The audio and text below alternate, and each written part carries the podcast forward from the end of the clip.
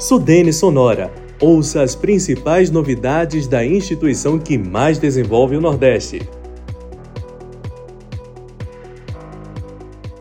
A gestão sustentável dos recursos hídricos do Nordeste foi um dos temas que integrou a programação do seminário Água, Negócio, Gente e Futuro, ocorrido em Fortaleza, no Ceará. O evento, realizado no último dia 22, data em que se comemorou mundialmente o Dia da Água, contou com a participação da Sudene, representada pela diretora de Planejamento e Articulação de Políticas substituta Rafaela Arcila Melo.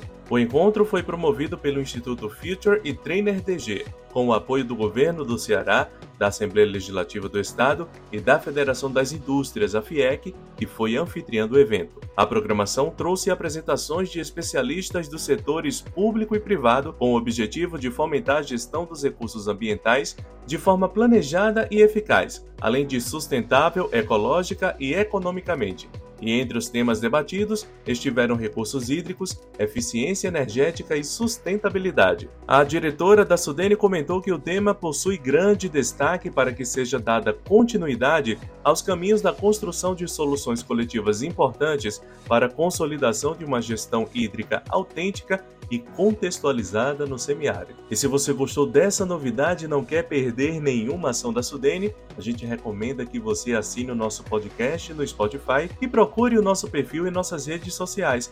Basta procurar por SudeneBR. Até a próxima!